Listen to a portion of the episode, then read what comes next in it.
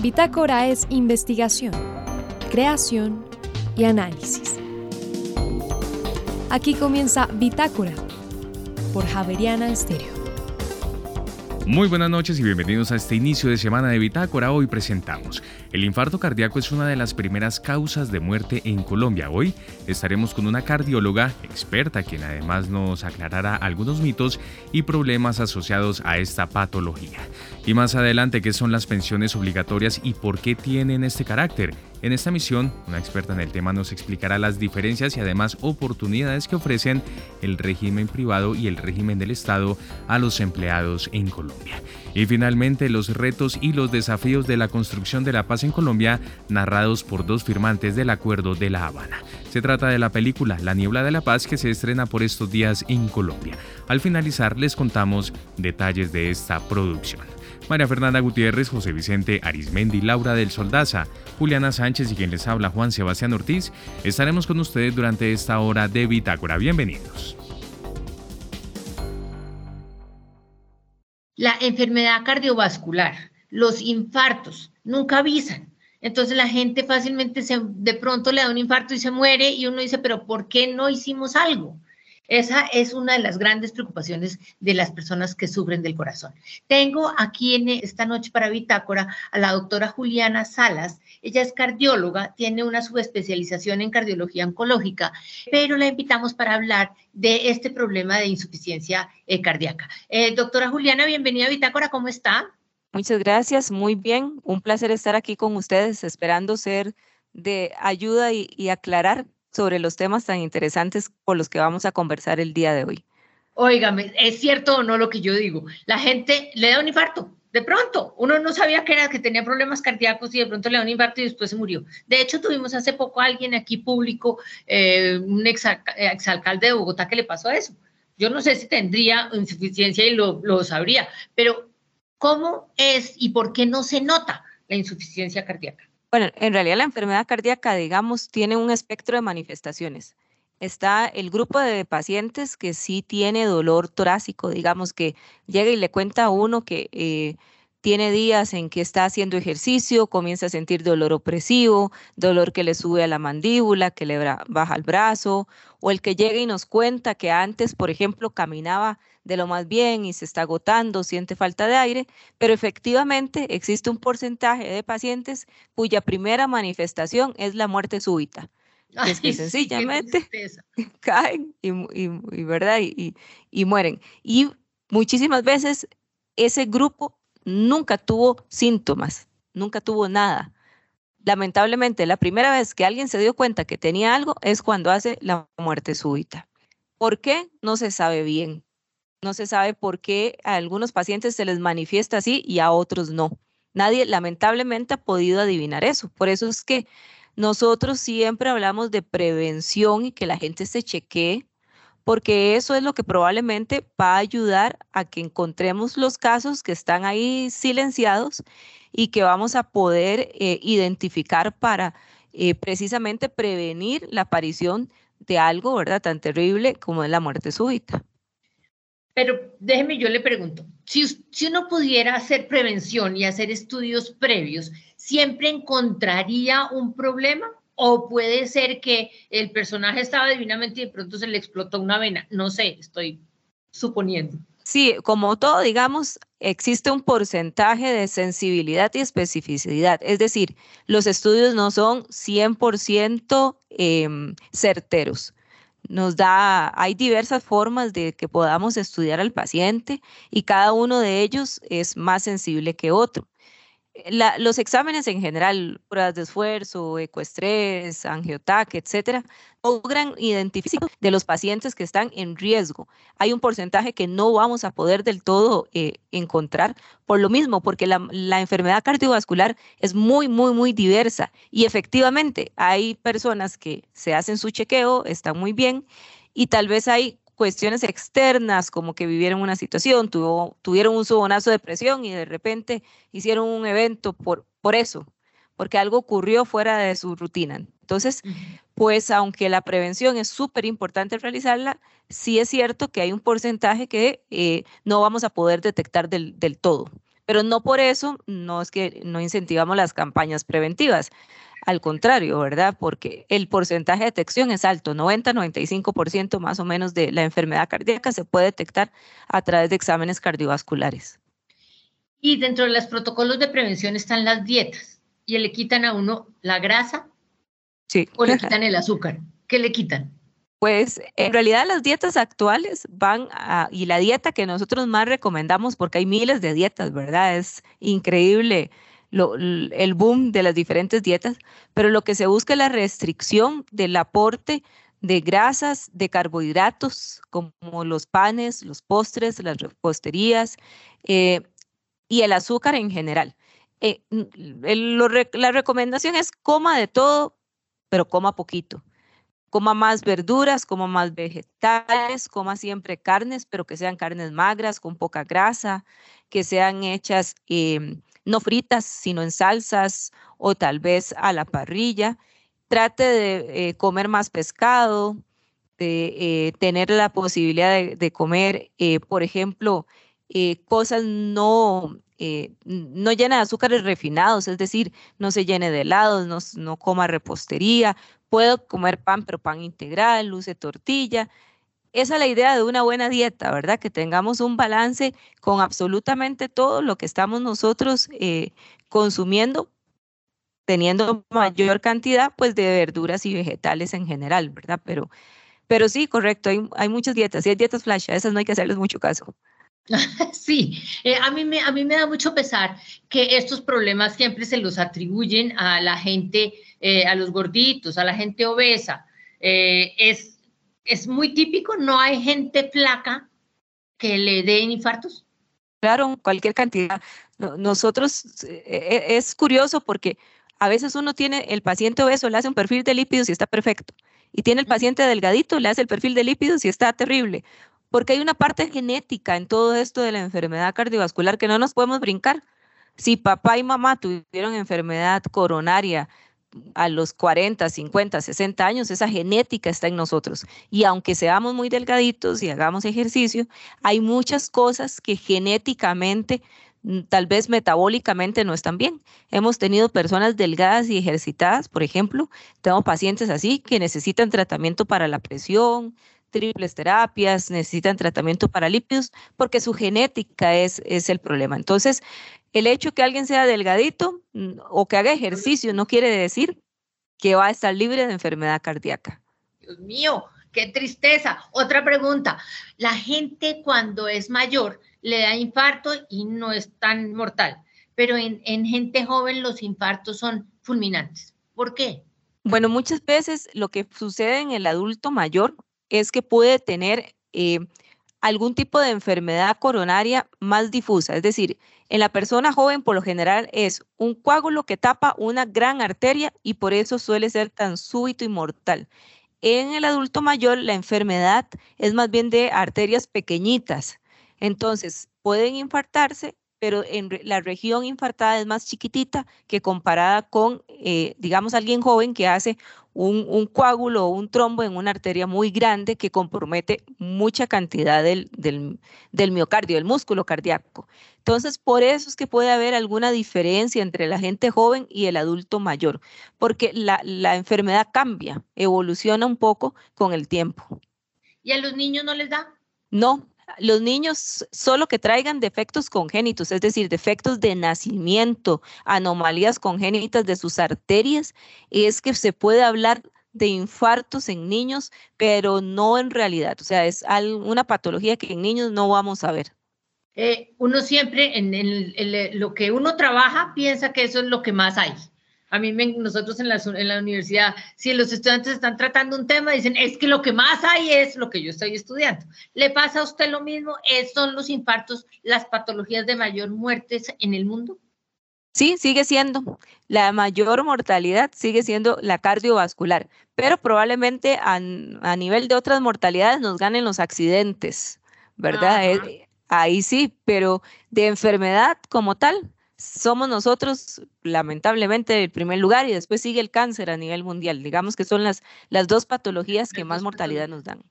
Usted claramente no es colombiana. No.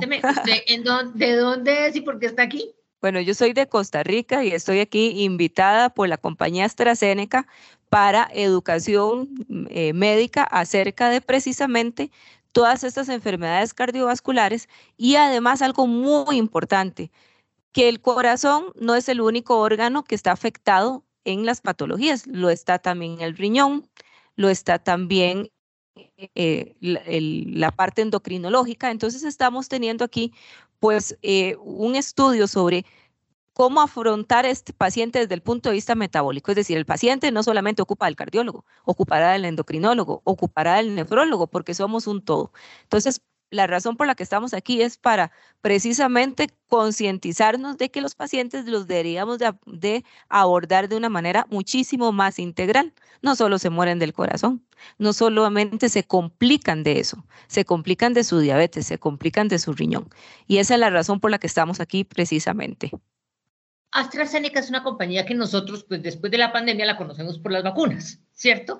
Eh, pero hace drogas, es decir, estamos pensando en alternativas de, eh, de medicamentos que puedan ser, ayudarnos a prevenir el infarto. Sí, eh, probablemente ha tenido el descubrimiento o, la compañía ha descubierto una de las moléculas más innovadoras y que está cambiando mucho, sobre todo em, digamos que la morbilidad y mortalidad del paciente cardiovascular. Y esto es un grupo de moléculas que se llaman inhibidores de SGLT2. Ellos tienen una molécula, eh, eh, existe pues varias compañías que ya han ido desarrollando estos inhibidores de SGLT2 que se iniciaron como tratamientos para la diabetes, pero en el camino se dieron cuenta que, por ejemplo, en el paciente de falla cardíaca le ayudaba a disminuir su mortalidad, sus internamientos a los hospitales por falla cardíaca y logró algo que ninguna molécula había logrado hasta el momento, que era poder detener la progresión de la enfermedad renal. Figúrese usted que la enfermedad renal es de las cosas más difíciles de tratar y controlar.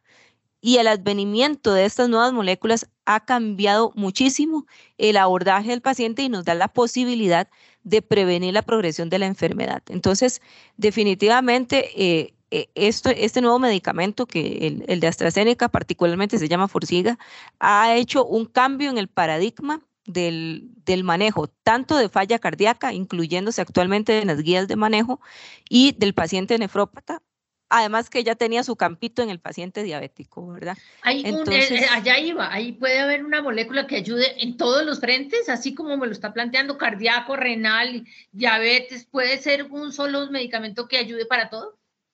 Sí, los inhibidores de SGLT2 están siendo eh, un boom en ese sentido. Como les estaba contando, primero en diabéticos resultó beneficioso desde mucho punto de vista. Actualmente se están corriendo estudios precisamente para su uso en infarto, para su uso en falla cardíaca aguda, eh, inclusive para prevención de cardiotoxicidad en pacientes con tratamiento oncológico. Es decir, es una molécula que sí nos ha venido mucho a cambiar y nos da la posibilidad que el paciente esté mejor, que es lo que uno ocupa, al fin de cuentas, ¿verdad? No, es no solo cantidad de años, sino calidad de vida en el paciente.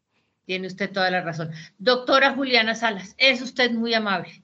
Me hace el favor de venir a Colombia, no solamente a trabajar. Colombia es muy bonito y eh, muchas cosas muy lindas que conocer y que comer.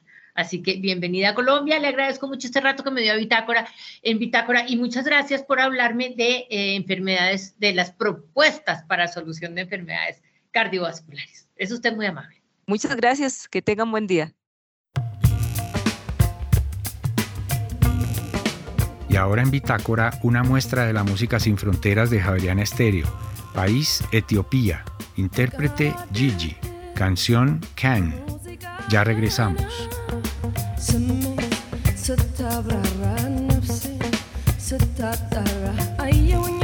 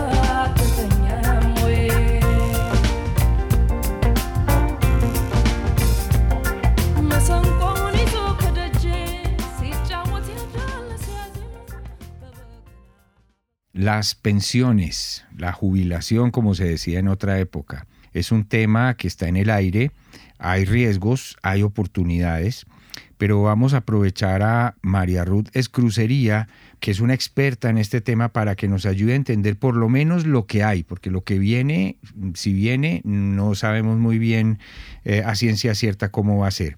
Eh, María Ruth, muchas gracias por estar en Bitácora. Muchas gracias a ustedes por invitarme. Un gusto estar aquí.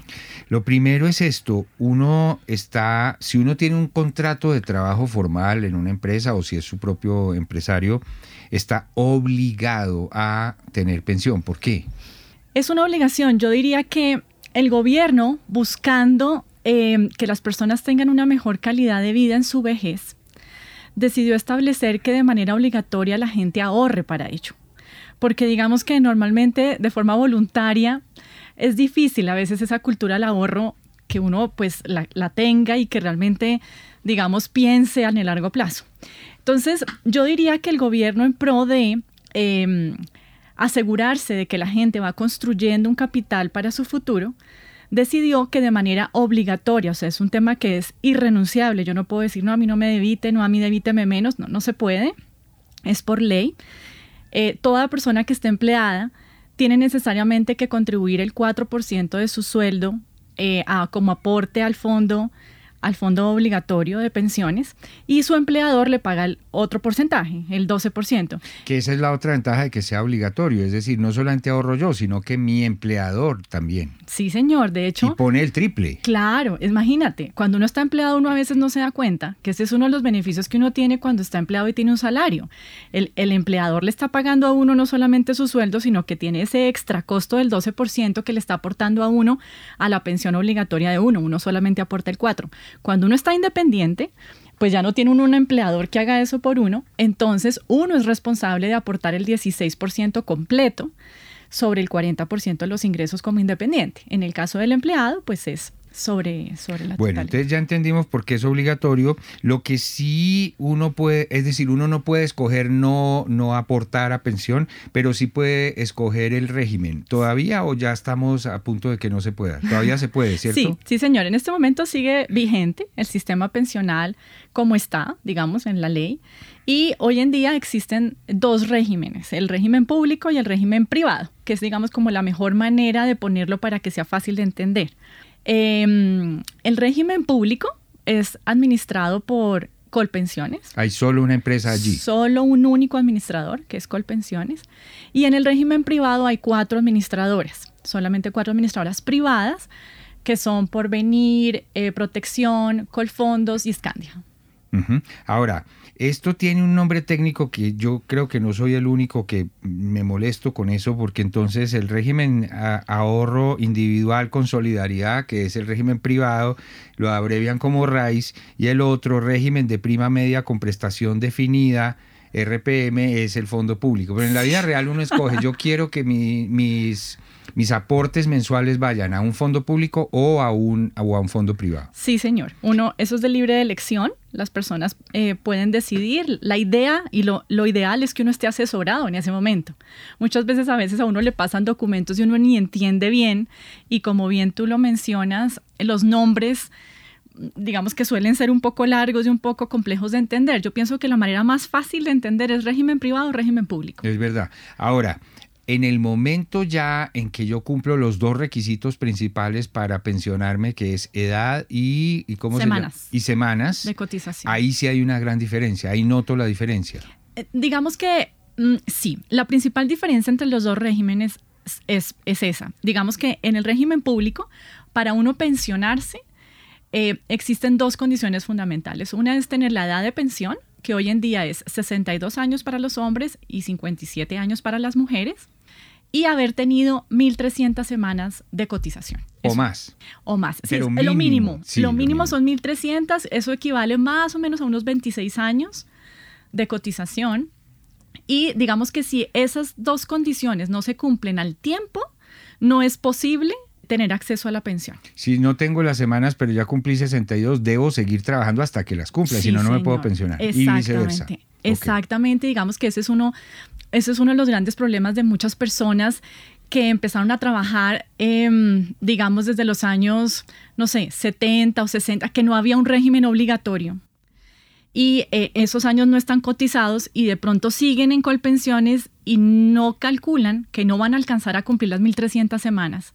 Y ese sí es un requisito indispensable. Ahora, ahí yo sé que voy a decir una barbaridad, pero uno no puede comprar semanas, o sea, eso realmente son semanas de verdad. Semanas de verdad Ahora, cotizadas. Si hay un matiz y es que un año tiene 52 semanas y a uno le suman 50, por cada 50 semanas le suman un año. Más o menos. Es sí. lo único. Sí, sí, ¿cierto? señor, es así. Bueno, Ahora, en el régimen privado, no, esas dos condiciones no son obligatorias. Uno no tiene que tener esa edad ni tiene que tener esas semanas. Lo único que uno tiene que tener es un capital ahorrado suficiente para que uno pueda pensionarse por lo menos con el 110% de un salario mínimo. Es decir, eh, si el salario mínimo está como en un millón ciento sesenta, entonces calcularle un millón trescientos más o menos para este año y eh, es lo único que se necesita, ¿sí? Entonces yo me puedo pensionar a los 50 años, a los 46, eh, a la edad que yo quiera, no importa cuántas semanas haya ahorrado, lo importante es que ese capital permita eso. Entonces mucha gente dirá, no, pero ¿quién se quiere pensionar con una pensión de ese monto? Yo quiero mucho más. El fondo privado permite, a diferencia, digamos, del fondo público donde no hace sentido, que uno haga un aporte voluntario adicional a ese fondo obligatorio. porque se parece a una cuenta de ahorros. Lo que yo ponga allí, bueno, no sé, me hizo cara de que no, pero digamos, si yo hago aportes, eso me lo suman a mí. Eh, Sí, se le suma en el fondo obligatorio, se le suma, eh, tiene unos beneficios tributarios adicionales, se pueden considerar como, una, como unos ingresos no constitutivos de renta ni ganancia ocasional, que es lo mismo que pasa hoy en día con el aporte normalito ese del 4% que se hace para pensión y lo que se hace para salud y demás. Entonces, eso entra, tiene un beneficio tributario, uno puede hacer, tiene unos límites eh, de ley, pero uno sí puede en ese régimen aportar más porque efectivamente es como una cuenta sobre la cual como yo, te- yo tengo el control en el sentido de que sé qué saldo hay, em, ¿Qué intereses ha ganado? qué intereses ha ganado, yo puedo definir si, si está invertido en el fondo conservador, en el moderado o en el agresivo, a pesar de que la ley pone unas, unos, unas eh, transiciones que son obligatorias cuando uno ya va, se va acercando a la edad de pensión, uno ya no puede estar en portafolios agresivos, sino que empiezan a hacer una transferencia a los fondos moderados y a los fondos conservadores, pero uno puede más o menos decidir ese tipo de cosas y la gente siente que tiene más control sobre la edad en la que se quiere pensionar y el monto en el que se quiere pensionar. Estamos hablando en Bitácora con María Ruth Escrucería, que es una experta en tema de pensiones.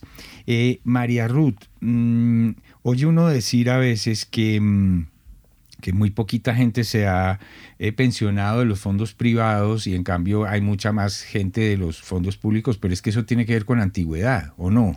Sí, y eh, tal vez, a ver, yo diría, sí, puede tener que ver con la antigüedad, sí, señor. O sea, los fondos privados no son tan antiguos. no son tan antiguos. Entonces los primeros que empezaron allí y que estarían como para pensionarse son más poquitos, pero dentro de 10 o 15 años van a ser muchos más. Es decir, eso es una cosa circunstancial. Sí, sin embargo, yo creo que es importante de pronto tener en consideración que efectivamente, si uno ahorra el 16% de su sueldo toda su, digamos, su carrera profesional, es difícil que a la hora de la pensión realmente uno logre llegar a los montos con los que hoy en día se pensiona uno del fondo público. En el fondo público, uno cuando es mujer y cumple 57 años, uno se pensiona con un monto que puede ir entre el 65 y el 80% del ingreso base de la, de la cotización a la seguridad. Normalmente es de los últimos 10 años o el de toda la vida, el que sea más alto, pero es un monto muy alto. O sea, no hay ningún ahorro que uno haya hecho que pueda permitir que después a los 57 años y de ahí para el resto de la vida y si uno se muere el, el esposo, reciban una pensión vitalicia por, por un monto de ese estilo. Pero no hay nada gratis, eso es porque hay un, un dinero de los impuestos que se va a subsidiar eso. Exactamente. Entonces, ¿qué es lo que pasa? Que hoy en día el fondo público, digamos, de alguna manera, sus cuentas no dan, ¿sí? No dan, porque también hay muchas personas que, por ejemplo, cotizan todo el tiempo sobre el salario mínimo, pero cuando faltan 10 años, entonces ya aumentan la cotización con el fin de poderse pensionar con un salario más alto. Para subir el promedio de los últimos 10 años. Exacto, y mm. entonces eso de alguna manera genera unos descalces en las cuentas públicas y por eso hoy en día digamos que no hay plata suficiente para pagar esas pensiones. Entonces, cuando uno compara con la pensión que le generaría en el fondo privado, que eh, esa es una pensión que realmente está calculada con modelos, digamos, actuariales, con temas estadísticos, donde realmente se toma el capital que está ahorrado y se hacen los cálculos para garantizar la pensión vitalicia, pues el monto de la pensión en algunas ocasiones sí, pero normalmente no es tan alto como en el otro lado. Entonces es posible que muchas personas tomen la decisión de pasarse a colpensiones, habiendo estado en el fondo privado mucho tiempo, hasta el límite de 10 años antes de pensionarse, es decir, las mujeres hasta los 47, los hombres hasta los 52, se cambian al otro régimen y de pronto uno ve que de pronto en algún momento hay más personas pensionadas del lado allá, porque pues la matemática individual es sencilla. Ahora, digamos, la sostenibilidad del fondo público es de verdad riesgosa. Entonces uno dice, sí, allí me van a pagar más, pero nadie me garantiza que en 20 años esto pueda sostenerse. Es cierto, digamos que por eso realmente, pues yo creo que se han planteado en varias oportunidades reformas pensionales en Colombia, porque definitivamente las cuentas pues no dan. Em, las edades muchas veces también se, se consideran que pueden ser, digamos, muy prontas comparativamente con otros países. Eh, tanto para el hombre como para la mujer. Entonces, em, por eso es que esos temas se revisan y se revisan porque definitivamente sí generan un descalce en las cuentas públicas. Si alguien termina pagando eso, eso no sale del aire. Ah, claramente, ahí sí como tú lo mencionas, eso lo terminamos pagando todos. Claro. Ahora, en lo que sí son iguales los dos regímenes, tanto el, público como el privado, es en la pensión de invalidez. Sí. Si una persona estaba haciendo aportes y por alguna desgracia pues queda, eh, tiene una invalidez total o parcial, es decir, no se va a morir de hambre. No, es verdad, digamos que tanto la pensión de sobrevivencia tanto por muerte del, pensionado o por muerte del cotizante, como la pensión de invalidez, son iguales para los dos regímenes. Eh, María Ruth es crucería, mm, experta en estos temas de pensiones. Eh, alguien que está entrando al mercado laboral ahorita porque tiene 25 años, eh, ¿qué debería hacer? Lo que yo entendí alguna vez en una charla sobre esto es que para ser serio hay que meterse de una a los, a los fondos privados y empezar a ahorrar lo más que se pueda, porque mientras más años ahorre uno va a estar más tranquilo. ¿O sí, no? sí, es verdad. Claramente esto es un ahorro que se construye entre más pronto, entre más dinero entra en el fondo, pues claro, uno controla más eh, cuánto capital va a tener y a qué edad se quiere pensionar. Eso funciona en el fondo privado. Ahora, yo diría que una persona joven lo que tiene que hacer es eh, entender cuáles son esos regímenes, porque yo me acuerdo, cuando yo empecé mi vida laboral, yo veía eso como eso, mejor dicho, eso no me va a tocar a mí, eso está por allá lejanísimo. Ya somos dos, o muchos, yo creo. Uno, uno a los veintipico, a los treinta, dice que eso estaba, eso es de viejitos. Eso yo, ni le pone uno atención, ni, y como los términos son enredados, entonces uno ni entiende, entonces uno no, piensa que eso no es con uno. Yo hoy en día te puedo decir, la verdad es que sí es con uno, la verdad es que uno sí tiene que entender que hay lo que pasa es que también en su momento cuando yo empecé la universidad salió la ley 100 de 1994 que fue la que, eh, la que digamos delimitó todo el marco legal de, este modelo actual que tenemos y en ese momento evaluábamos en clase que, que el modelo había nacido de alguna manera digamos, para el fondo público, pues quebrado, o sea, no iba a ser suficiente para pagar las pensiones por ese valor. Y por eso yo siempre pensé desde, mi, desde temprana edad que uno no iba a terminar pensionándose nunca. Sí, pero perdóneme que le interrumpa. Mire, en el 94 se crean los fondos privados, ¿cierto? Seis años hasta el 2000 y 23 hasta hoy son 29 años apenas. Una persona que tuviera 20 años ahí tendría 46 años ahorita. Sí. Entonces, Soy yo. exacto, pero por, por, eso mismo hay mucha gente que todavía no ha llegado al punto de, de, si decidió por los fondos privados, todavía no les ha llegado el momento. Pues Sí, puede ser. O sea, por ejemplo. O sea, estadísticamente debe haber un mundo de gente que todavía dice, pero es que sí, yo sigo en el fondo privado, pero es que yo todavía apenas tengo 46, 50 y años. Y se siente joven que puede seguir trabajando y tal. O hay otras personas que dicen, oiga, venga, venga, entiendo bien cómo es que es esto, porque uno ya después de los 40 ya tiene que ponerse a pensar en esto o sea, yo diría que desde el inicio de la vida laboral, pero digamos que a los 40 yo creo que ya es una, una necesidad, que uno tenga que entender esto y tiene que tenerla clara y tiene que empezar un poquito qué va a hacer de su vida en los últimos años de su carrera. Y, yo te puedo decir que hay personas que hoy en día la pensión a veces no se ve como que realmente yo ya me voy a ir a mi casa y no voy a hacer nada y me voy a mirar para el techo y no. No, hay gente que lo mira como una inversión. O sea, realmente es como si yo me hubiera comprado un activo que me, va a generar una renta de por vida. Entonces yo, por ejemplo, a mis 46 años, yo cumplo condición para pensionarme desde hace ya como unos 4 o 5 años. Puedo decidir pensionarme o no. Eh, con esos montos y si no, se pensiona puede seguir aportando y eso es a su favor. Claro, es a mi favor. Todo más aporta mejor. Sí, y si no, de todas maneras, si yo quisiera y digo, no, yo quiero tener esa renta ya mía porque no quiero mm. estar pendiente de que cambien los regímenes y de pronto me alteren, digamos, mis planes, entonces yo puedo decidir acceder a una renta ya y de todas maneras soy una persona joven, puedo seguir trabajando, puedo seguir ahorrando por mi cuenta. De hecho, de hecho, paralelamente a los fondos obligatorios, yo siempre recomiendo que la gente tenga sus fondos de ahorro voluntarios porque es la manera en que uno controla. Uno no puede controlar, hay que reconocerlo, que, aprueben en la ley. puede ser que esta reforma hoy pase y en cinco años puede haber otra o en siete años puede haber otra y cada vez pueden correr más las edades o pueden disminuir los montos. Entonces, uno a veces quiere decir, no, ¿sabe que Yo más bien me quedo con lo que hay ya, me saco ese millón cuatrocientos mil pesos que me pueden dar ahí para toda la vida y si me muero lo hereda mi esposo y si mi esposo se muere, mis hijos menores de 25 y si no, entonces los dan de herencia, porque así funciona en el fondo privado. Y por otro lado, yo construyo mi ahorro en mi fondo voluntario y voy teniendo mi plata o me compro un seguro un seguro a largo plazo que tenga ahorro y que además me cubre incapacidades y adicionalmente hago otro tipo de cosas sobre las cuales uno siente que puede tener más control. Acabo de entender por qué debajo de su nombre dice que usted es una eh, financial planner advisor, o sea, una asesora de, de planeación, ¿cómo se llama eso? Planeación, sí, planeación financiera. planeación financiera. No quisimos hablar con María Rudes Crucería sobre lo que sería la nueva ley porque eso todavía está muy en el aire. Preferimos esta noche en Bitácora hablar con ella sobre cómo son las pensiones obligatorias hoy en Colombia. Muchas gracias y bienvenida siempre a Javeriana Estéreo. Muchas gracias, un, gusto. En Javeriana Estéreo, el trino del día.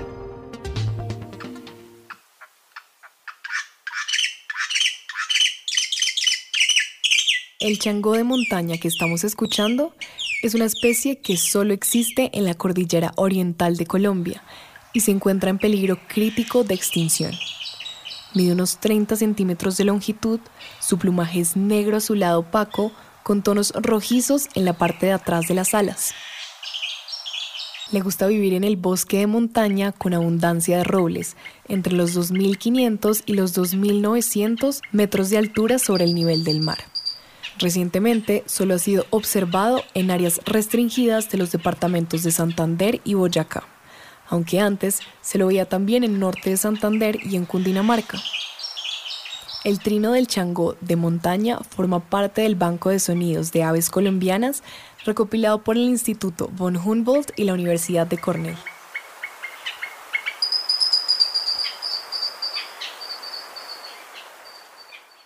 Recientemente en nuestro país e incluso todavía se está llevando a cabo el estreno de una película que es más que oportuna, consideraría yo, porque habla acerca de la paz. Habla acerca de la necesidad y de los caminos que se están llevando a cabo y que se están recorriendo desde hace bastantes años en nuestro país para conseguir este gran sueño que muchos colombianos tenemos y es la paz en nuestro país. Es por eso que esta noche vamos a hablar de cine, La Niebla de la Paz, esta película que se está estrenando en nuestro país esta noche está con, eh, nosotros su director Joel Stangle. Joel, muy buenas noches y bienvenido a esta misión de Bitácora, bienvenido a Javeriana Estéreo. Ah, bueno, muchísimas gracias. Un placer estar acá conversando con, ustedes. La Niebla de la Paz es una película, es una producción audiovisual que tiene como eje central la reconciliación, la, la reincorporación y la construcción de la paz. Sí, sí, así es. Es un, un documental que trata de, yo creo, aportar unas perspectivas diferentes que, y necesarios para, yo creo, para que seguimos ese, camino. Y además es una eh, producción que se narra desde dos voces y dos miradas principalmente, que son justamente personas que hicieron parte de la guerra que ahora son firmantes del acuerdo de la paz eh, de La Habana. ¿Cómo es esta narrativa? Pues justamente es, una narrativa, ah, creo, poco conocido porque, porque el voz efectivamente son dos guerrilleros que están tratando de, ah, cada uno en su propia forma, aportar algo a la memoria del país, unas memorias ah, perdidas, no escuchadas y, en ese, en ese narrativa, pues escondidos en, la montaña, encaletados, um, y, van buscando esas memorias um, para buscar, digamos, un mejor entendimiento de lo que es la memoria uh, de la guerra y, cómo esta narrativa de, la guerra también um, puede volverse una narrativa de paz. Uh, yo creo que eso es la cosa muy, muy interesante, la forma en que, en que recordamos se puede usar ah, para seguir la guerra o se puede usar esa misma narrativa como para nuevas razones para, para la paz. Me da la sensación, eh, Joel, que es una producción en la que uno también puede entender y ver de primera mano los retos y los desafíos, esta niebla en el camino hacia la paz. Sí, pues ah, yo creo que nosotros, el, equipo del, documental, nos sentimos bastante privilegiados de poder vivir mucho de, esa época muy, muy cerca en, los lugares que eran, como eran los campamentos ah, de la guerrilla, tanto como en, ah, los diálogos en Habana. Y la idea fue de un, documental que no queda, digamos, en el, en el intelectual, pero donde, ¿verdad?, lo sentimos um, y podemos vivir estos momentos um, uh, otra vez uh, y de cerca en, en, en, otro contexto, digamos, ¿no?, dentro de los mismos campamentos. E, en este trabajo de campo que usted describe, Joel, ¿Qué les sorprendió? Porque, como usted lo menciona, participaron en dos escenarios. Un escenario en donde todavía se estaba llevando a cabo este conflicto eh, con las FARC como guerrilla organizada y también ustedes estuvieron presentes en esta transición y ya digamos desencadenando en otro, en otro escenario que ya fue en el de las conversaciones y en los diálogos de paz allá en La Habana. ¿Qué les sorprendió? ¿Qué le llamó la atención en medio de este trabajo? Uf, yo creo que para nosotros fue, fue un reto muy grande y porque cada día ah, fue una sorpresa, algo inesperado.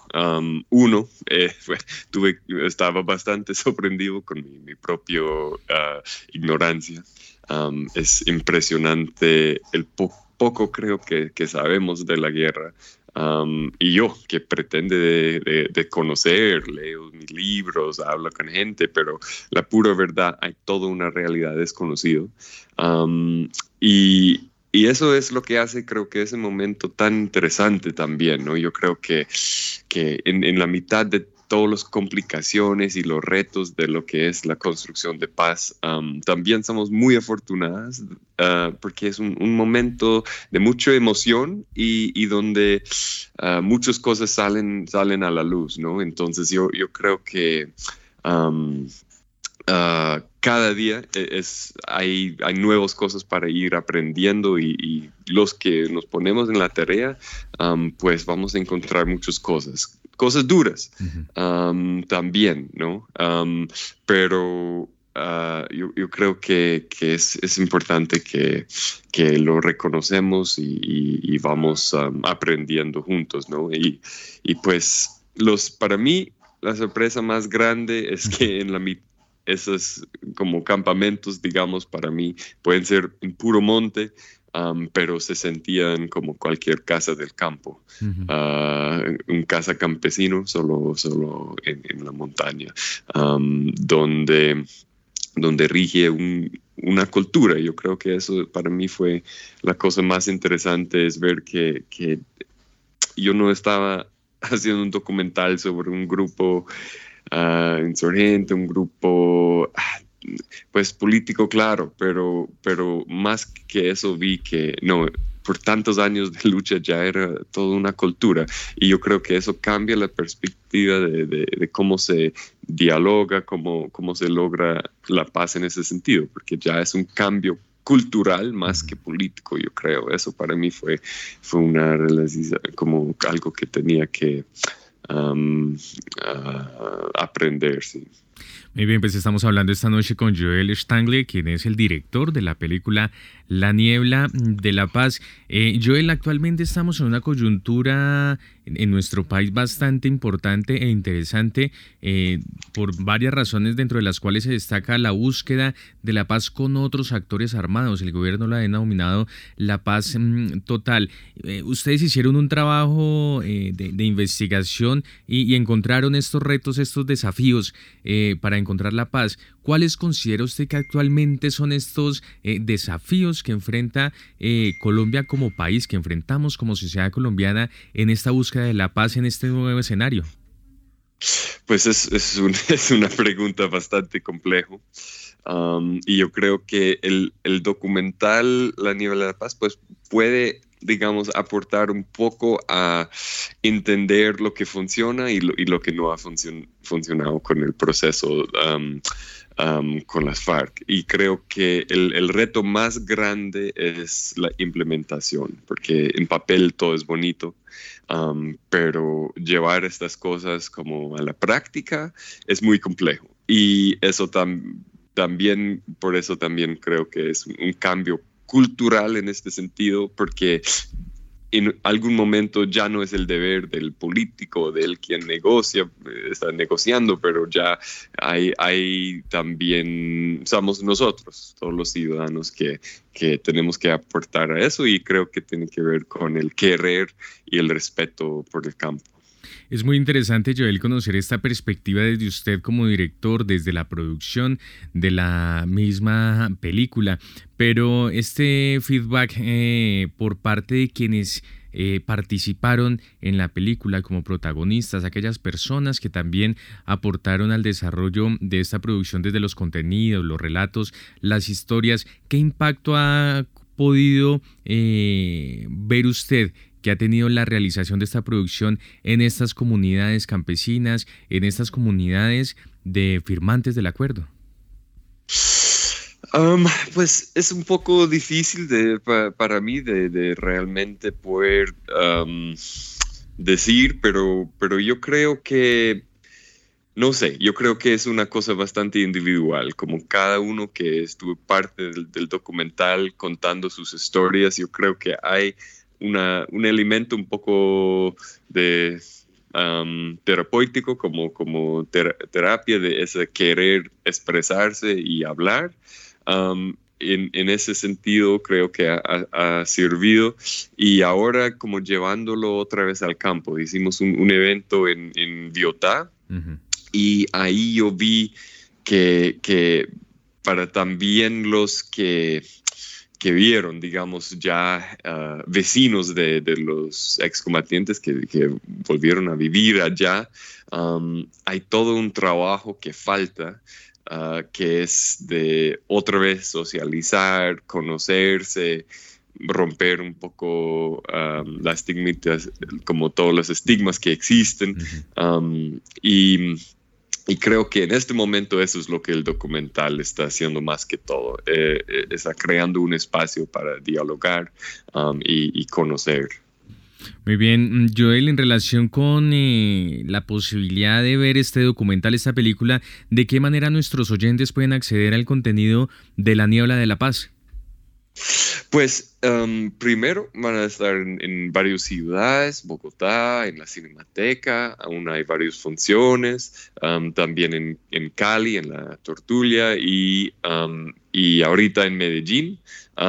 entonces, uh, principalmente en las ciudades grandes, tristemente uh, sabemos que, que, el cine independiente casi solo llega a las ciudades grandes, pero vamos a hacer el esfuerzo y necesitamos, seguimos buscando más apoyo para llevarlo al campo, ah, como lo hicimos en Biotá, vamos a mostrar en Popayán también, y, y, bueno, que, que, nos siguen en las redes y, cada vez que, que hay un, un nuevo uh, función, pues vamos publicando.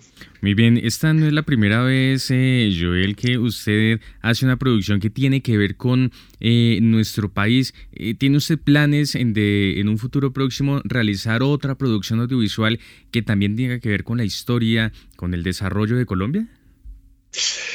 Pues como viviendo acá, pues yo creo, y como documentalista, pues yo creo que siento un, deber de, seguir ah, también en estos temas, porque son, yo creo, los temas más importantes de este momento. y, no sé, para mí no hay nada más importante en, que uno puede como uh, poner su energía. Entonces, sí, Ah, ojalá. Ah, vamos a seguir en eso. hay una cosita muy importante que quiero mencionar y es como en la promoción de este documental en este momento. Estamos trabajando con varios emprendimientos de firmantes de paz um, que creemos que en este momento es algo que, todos podemos verdad hacer como para um, despejar la niebla no para, para seguir construyendo el paz. Y estamos trabajando con la trocha que es una cerveza desde Bogotá, uh, um, creado como parte del proceso de paz. también con ah, los Achiras de Paz, un grupo de mujeres de Huila haciendo achiras.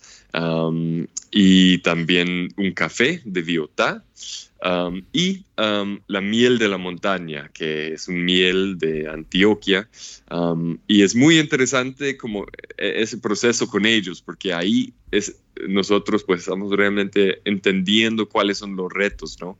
Por ejemplo, los del miel en este momento, pues un emprendimiento muy chévere. Es lo mejor miel de Colombia, te juro.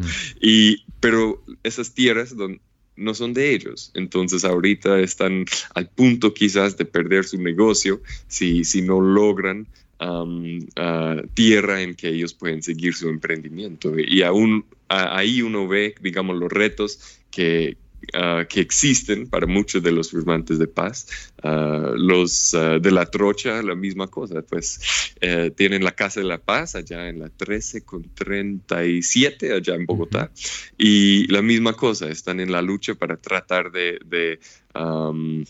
mantenerse en este lugar que es puro arrendado y entonces para ser viable eh, ellos tienen que tener algo más fijo um, que, um, sí, que, puede, digamos, uh, asegurar que, pueden seguir um, funcionando en el, futuro. Entonces, pues muchos retos y uno, va dándose cuenta y ellos lo hacen con, mucho amor y, mucho berraquera. entonces, bueno, solo quería mencionar esos cuatro, pero hay muchísimo más, pero eh, esos son los con que pudimos um, llevar, digamos, la publicidad de, la película en ese momento. De acuerdo, son cientos los emprendimientos que hay alrededor de la paz en nuestro país y de hecho los invitamos a nuestros oyentes y por supuesto a Joel a que disfruten a partir de hoy a continuación en Bitácora de la segunda temporada de esta serie 50 vidas que trae justamente estos relatos que construyen paz a partir de eh, emprendimientos, iniciativas de paz. Eh, iniciativas de reconciliación, de perdón, trabajo comunitario, en fin. Pues Joel Stanley, quien es el director de la película La Niebla de la Paz, muchas gracias por haber estado con nosotros esta noche en Bitácora. Siempre bienvenido a Javeriana Estéreo y qué bueno que podamos llevar esos relatos que construyen país, que construyen paz y que por supuesto eh, buscan una mejor Colombia. Muchas gracias y una feliz noche. Ah, muchísimas gracias a ustedes. Buenas noches. Y antes de finalizar esta emisión de Bitácora, les tenemos tres recomendaciones culturales para que ustedes se programen con nosotros durante la jornada de mañana. Iniciamos nuestra agenda con Ilustración Botánica. Este es un espacio para retratar y documentar la naturaleza y también para conocer distintos conceptos básicos del diseño como la luz, la sombra, el movimiento y la estática. Mañana, desde las 11 de la mañana, en la Biblioteca Pública Virgilio Barco.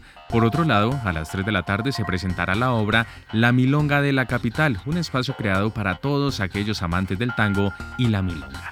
Se trata de una reunión social donde principiantes, milongueros, maestros y bailarines compartirán la música argentina mañana desde las 3 de la tarde en el Teatro Jorge Eliezer Gaitán.